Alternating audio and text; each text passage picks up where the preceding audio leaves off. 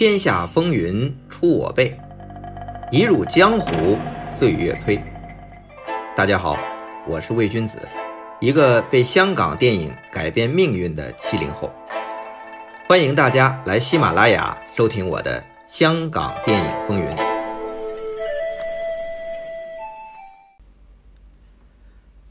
上回说到，徐克监制、程晓东导演的《倩女幽魂》票房大卖。那既然这个市场成绩这么好，啊片商啊就早早预定要开拍第二集。《倩女幽魂》第一集是一九八七年的七月上映的，到十月，短短三个月之后，《倩女幽魂》第二集就宣布开机了。按说啊，应该很快和观众见面，但是，直到三年后，一九九零年的七八月份。《倩女幽魂二》才完成上映，怎么？这应该是起了大早，赶了晚集呀？这中间到底发生了什么呢？第一个原因就是张国荣啊，当时正是歌坛争霸的关键期，这档期啊一直很难拿到。而徐克呢，因为第一集很成功，他就想啊，我可以不用那么贵去拍。成本可以压一点，甚至这个故事的主角都不是宁采臣，那我就可以不用张国荣了。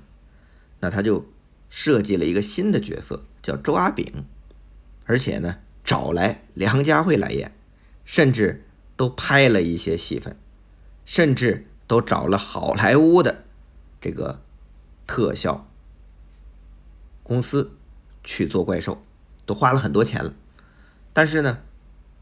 这个片商还是觉得，我们觉得还是张国荣、王祖贤这个原班人马还是稳妥一点那这个时候，徐克心想：那你们提出了新要求，那我们照着来的话，还得改剧本我们还得再找张国荣的这个妻。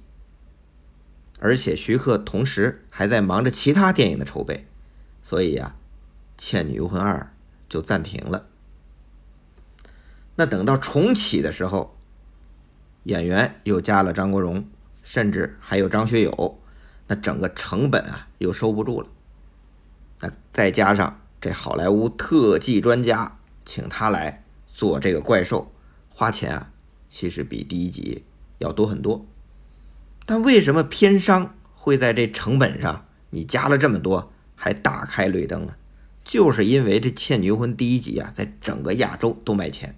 甚至掀起了古装玄幻鬼片的这个热潮，《倩女幽魂》卖第一集卖，后边跟了很多的片商都跟风，都拍相同题材、相同类型的电影，甚至出现了三部同类影片同时开拍的奇观呢。这是一九八七年的十月八号，电影工作室制作的《倩女幽魂二》开机。同一天，洪金宝的宝和公司制作的《画中仙》也开机，女主角还是王祖贤，导演吴马还兼主演。这一穿着，怎么又是燕赤霞的造型啊？还有一部同时开机，就是黄玉郎、曾志伟、谭咏麟组成的好朋友电影公司制作的《金燕子》，也是同一天。这三部。类型都一样，《画中仙》《倩女幽魂二》女主角都是王祖贤。这金燕子本来找的也是王祖贤，但时间实在错不开了，就换成了钟楚红。这三家干脆就一起举行了拜神仪式，这个可真是一个奇观啊！三家不同的公司拍同类型的电影，哎，一起开机。一起拜神，现场啊，洪金宝啊、徐克啊、王祖贤啊、吴马、吴宇森啊，这也代表电影工作室，包括黄沾都来了。然后三部戏呢，在一个地方拍，还分别选择了早班、午班和晚班，可以说是盛况一时。洪金宝在开机当天还说啊啊，我们都在筹拍这种古装的这种鬼片啊，我每次见面都聊这些。那大家接触多了，就觉得这种交流啊，对创作很有帮助。其实我也是好奇，大家拍的都是同样的题材，有兴趣的啊，可以去看《画中仙》和《金燕子》这两部电影，基本上都是脱胎自《倩女幽魂》第一集而来。他们互相接触，那这个剧情设计会不会告诉对方，甚至保密呢？这一点我很好奇。不过呢，那个时候的香港电影还真的是良性竞争。同样的题材，同样的类型，大家本来互相避嫌才对，结果大家还同天开机，啊，这是一种良性竞争的当年香港电影值得表扬的精神。其实啊，这个金燕子和华中仙还都跟徐克有关。刚才我们提了，华中仙的编剧、导演、主演都是吴马，找的黄沾还唱了主题曲。金燕子的导演叫柯星佩，他是徐克在电影工作室，这个当时在香港电影文化中心这个课程他教出来的学生，在徐克拍《第一类型危险》的时候，就是徐克的副导演。但是比起这个徐克《倩女幽魂二》的停拍呀，曾志伟投资，柯星贝导演的这个金燕子啊。为了赶档期啊，可有点像现在拍网大的这个周期模式，只花了二十多天就拍完了，而且提前上映。你想跟画中仙同时开机，但是他拍了二十多天，他提前就上映了，票房还不错，当时在香港就收了有小一千万。而洪金宝监制、吴马导演的这个画中仙啊，因为种种原因。拖到一九八八年春节后才上映，比金燕子足足晚了几个月，但是两部戏的成绩是差不多的，所以这两部戏啊是扎扎实实的《倩女幽魂》的跟风之作。但是因为主创和徐克的这个关系，都算是近亲旁支，反响啊也都算成功。但是眼看着，哎，好朋友跟风《倩女幽魂》。拍的这个金燕子和画中仙都是书生和女鬼的故事，这《倩女幽魂二》如果再拍这种，对于徐克来讲就没什么意思了。别人跟我也跟吗？徐克从来不是这样的人。我们说过他是港片的一代开山怪，所以他拍第二集《人间道》，他的故事。首先另起炉灶，格局变得更大，对特效的运用也更强，整体的规模甚至可以说接近他当年拍的《新蜀山剑侠》。到了第三集，道道道，风格更是大开大合。但不管第二还是第三集啊，这《倩女幽魂》重点都不在倩女和幽魂身上了，反而集中在。那个副标题“道”上了，这也算是徐克的另辟蹊径。对于徐克来讲啊，《倩女幽魂》算是他继《新蜀山剑侠》后对电影特效的又一次积极探索。到了第二集《人间道》和第三集《道道道》上，他一面接受好莱坞的特技专家的训练，一面实验港片特有的土法特技。最后形成徐克成立的新视觉特效工作室，可以说这家特效公司就是为满足徐克天马行空的创意而诞生的。那徐克与程晓东呢，在那个时候被国际影坛称为东方的乔治·卢卡斯和斯皮尔伯格。那直接原因就是在于凭借当年《倩女幽魂》第二、第三集的特技。在国际市场上赢得瞩目。那在这里，我们真的要说一下徐克的电影工作室，他们第一部在国际市场上引起重大反响的电影就是《倩女幽魂》。随后，第二、第三集因为在制作和特效上面的一个超凡的想象力，使得徐克和程晓东这对组合被国际所瞩目。这个《倩女幽魂》第二集、第三集啊。也确实达到了当时香港乃至整个华语电影特效的一个高度。比如第二集这燕赤霞的万剑归宗，就长长剑变成八卦阵，凌空飞行；还有普渡慈航变成巨型的蜈蚣精，当年啊都是让人耳目一新。到第三集里的这个黑山老妖化身为巨石怪兽出场，地动山摇。但是徐克呢，也并不只是依赖先进的特效。最后，不知道大家记得不记得，就是梁朝伟饰演的小和尚石方升上天空，浑身金光四射，诵经打破夜空，击败黑山老妖那一场。那个天上的五彩云朵啊，那是用棉花做的，周围撒上干冰，再配合灯光效果。就呈现出连好莱坞特效在当年啊都未必能实现的超凡想象力。现在大家去重看的话，都很难想象。可能我跟很多人去讲的时候，他们去看都以为是坐飞机飞到云层上做超级航拍呢。实际上，也不是电脑特效做的，而是土法的特技做的。由此可见，徐克对特效的运用不仅仅是电脑。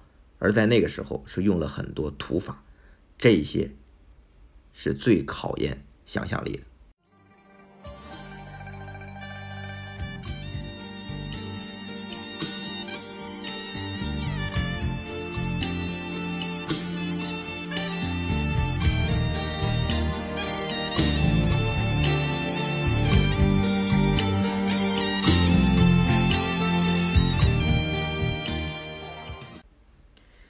徐克的路啊，终究是走对了。《倩女幽魂》第二集当年在香港票房超过两千万港币，是三部曲里最卖座的一部。而在中国台北，第二集仅台北地区票房就达到了九千万台币，成为年度票房的第二名。那电影工作室当时的总经理李恩林呢，他就说过：“说《倩女幽魂二：人间道》在中国台湾的卖座程度是超过后来的《东方不败》的。”那台湾的发行商龙翔电影公司老板王英祥还专门写了一封感谢信，啊，去感谢电影工作室拍的这部戏让他赚了太多钱了。那这个李恩林呢，不知道大家有没有印象？后来呢，他把自己的故事写成了一个剧本，被许鞍华拍了出来，就是《桃姐》。所以电影里刘德华演的这个 Roger 就是李恩林。所以呢，在戏里，他跟徐克的交情非常好。李恩林是做过电影工作室最黄金时代的那个时候的总经理的。说到这个《倩女幽魂》三部曲啊，当年啊，我在录像厅里看的是心潮澎湃。但是那个时候，我不知道叫《倩女幽魂》，为什么说呢？因为我们在录像厅里那小黑板写的叫《神剑猪妖》，这是第一集。第二集叫什么？叫乱世伏魔伏魔。第三集呢，叫金佛叠穴。而且当时录像厅是非常盛行三集连播，我看的是不亦乐乎。那对于我们那些七零后、八零后的录像厅小弟来讲，《倩女幽魂》三部曲的影响力是特别大的。那《倩女幽魂》三部曲呢？也是徐克与程晓东珠联璧合的经典作品。徐克对程晓东充满信任，后面呢，他们也一起继续合作一系列脍炙人口的作品。程晓东在那个时候啊，是被很多香港电影同行称为电影工作室的第三人。那前面两个是谁啊？当然是徐克和施南生夫妇。就因为电影工作室制作的很多电影，他不仅担任导演和动作指导，他还做了策划，确实是电影工作室重要的人物之一。他和徐克一个很专业，一个有视野，配合无间。程晓东动作有想想象力，那徐克呢特技有新想法，能够互补不足。他们合作的电影，从《倩女幽魂》到后来的《东方不败》《新龙门客栈》。也都是最能发挥他们风格气质的题材，可谓天时地利人和碰撞出非凡的化学效应。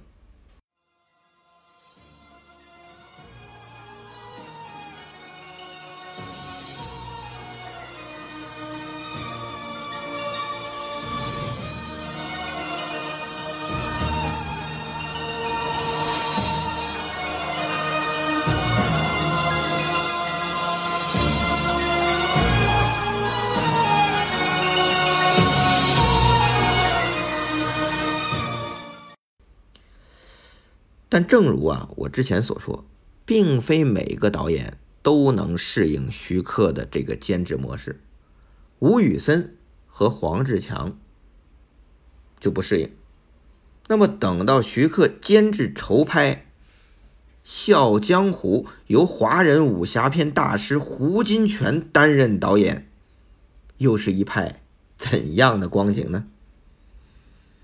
之前啊，我们也说过。徐克本身就是一个狂热的影迷，当他在影坛获得成功，甚至成立电影工作室，对每个电影项目都拥有话语权的时候，他就可以很任性的去实践他的电影理想。幸运的是，他正好遇到了八十年代香港电影的黄金时期。换句话说，港片的黄金年代，也就是徐克的理想年代。那徐克那时候有什么理想呢？归结来讲啊，第一个就是拍他自己喜欢的题材，第二个理想就是让有才华的导演拍他们想拍的戏。至于第三个理想，就是与自己的偶像零距离接触，并争取跟他们合作。那对比之下，如果说第一和第二个理想是基于徐克的电影人或是电影监制身份，那么这第三个理想啊，就完全属于他的影迷身份了。你想，当邵氏啊找徐克说谈合作，请你拍戏的时候，徐克就提了一个条件，就是要跟邵氏旗下的这几位大导演见面交流，包括李翰祥、张彻。楚原、刘夏良，他都见了一遍，那完全是一个影迷的行为。那对于徐克来讲，梦想成真不仅仅是和偶像零距离接触，他成立电影工作室之后，他也真的跟几位他自己心仪的偶像合作拍戏。第一位就是粤语片时代的著名导演龙刚。那龙刚这个导演，我们之前提过了。他是一九六七年版《英雄本色》的导演。那二十年后，这部戏被徐克和吴宇森翻拍，成为华语电影史上的又一经典。为了跟龙刚合作呀，徐克电影工作室的创业作《上海之夜》就邀请龙刚演出。在这之后，徐克与龙刚的关系一直保持的非常好。到一九九六年，徐克监制、李连杰主演的《黑侠》。龙刚在里面演大反派，不过呀，那里边他跟李连杰多场动作戏用的都是替身。龙刚那时候的岁数，估计也打不动。再说他也不会打呀。龙刚晚年定居美国，二零一四年九月三十三日啊去世，享年七十三岁。当时啊，徐克亲自到美国参加龙刚的葬礼，还对这位前辈给予很高的评价。除了龙刚啊，徐克还跟另外一位粤语片时代就成为名导的偶像合作，就是楚原。那一九八八年，楚原执导，周润发、叶倩文、王祖贤主演的《大丈夫日记》，就是徐克监制的电影工作室作品。这个《大丈夫日记》其实就来自一九六四年楚原执导的同名黑白粤语片。那在粤语片衰落之后，楚原就进了邵氏拍戏。一九七六年，凭借《流星蝴蝶剑》奠定了他拍摄古龙小说改编电影的宗师地位，而且因为他拍摄的古龙武侠片很多都卖座，尤其是在台湾啊，经常获得千万台币的这个收入，所以楚原有个绰号叫“楚千万”。那楚原啊，跟徐克。合作的电影工作室的这一部，相当于是翻拍楚原自己的作品《大丈夫日记》。这个整个过程呢，呃，也算是友好愉快吧。因为《大丈夫日记》啊，我们看这部电影，其实还是有很多徐克的烙印的，比如一男二女的这感情关系啊，多少跟他之前的这个《上海之夜》有异曲同工之处，既妙趣横生，也有些伤怀苦涩。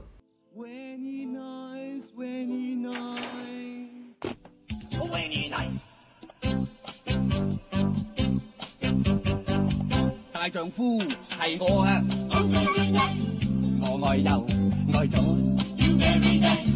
两情呀同样爱，两情共甜低过，第一拍拖有咗到拖，两边穿梭。那在拍摄期间，徐克确实也发挥了他监制本色，对楚原啊做了不少干预。但是楚原啊，他是在邵氏这个工厂历练很多年的，尤其是在拍古龙电影的时候，他一年可以拍四到五六部古龙的武侠电影，所以他是很懂得控制拍摄周期和预算，甚至善于合作的。所以呢，他和徐克的这个监制保持了一个非常微妙也非常合理的平衡，所以《大丈夫日记》啊，拍的也算愉快，成绩也算不错。那龙刚和楚原之后，接下来徐克要合作的就是大名鼎鼎的胡金铨了。那对徐克来说，胡金铨是他真正的重量级偶像。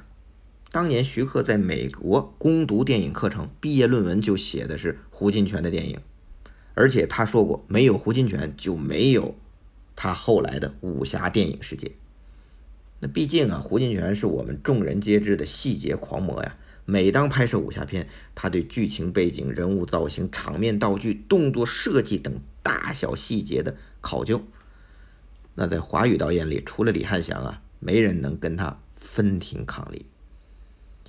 那为了邀请胡金铨拍戏，徐克与他见面之后，在一起待了好久，在这差不多应该有一年的时间，在这一年的时间里，他向胡金铨讨教怎么拍武侠片，以当年这侠女怎么拍的，《龙门客栈》怎么拍的，相当于一个狂热的影迷给自己的偶像做了长达一年时间的访问。那无可否认，在那个时候，他们两人的相处肯定是非常愉快的。那既然胡金铨要出山，徐克帮他，那拍什么呢？正好当时啊，这个金公主院线拉着一个新的院线新宝院线合作，他们说我们要投资就投资最赚钱的导演拍戏。当时对金公主来说，最具有商业号召力的导演，那就是徐克了。何况他们还拿到了金庸《笑傲江湖》的版权，所以徐克拍《笑傲江湖》当时是一个所有人都觉得能赚大钱的项目。但谁也没有想到，徐克居然提出这部戏《笑傲江湖》就由胡金铨来做导演。这话一出，一时激起千层浪。其实投资商是反对的，为什么反对呢？胡金铨作为一代华语片大师，他来拍《笑傲江湖》，岂不是正是最合适的人选吗？为什么投资商会有这么大的反应呢？请听下回。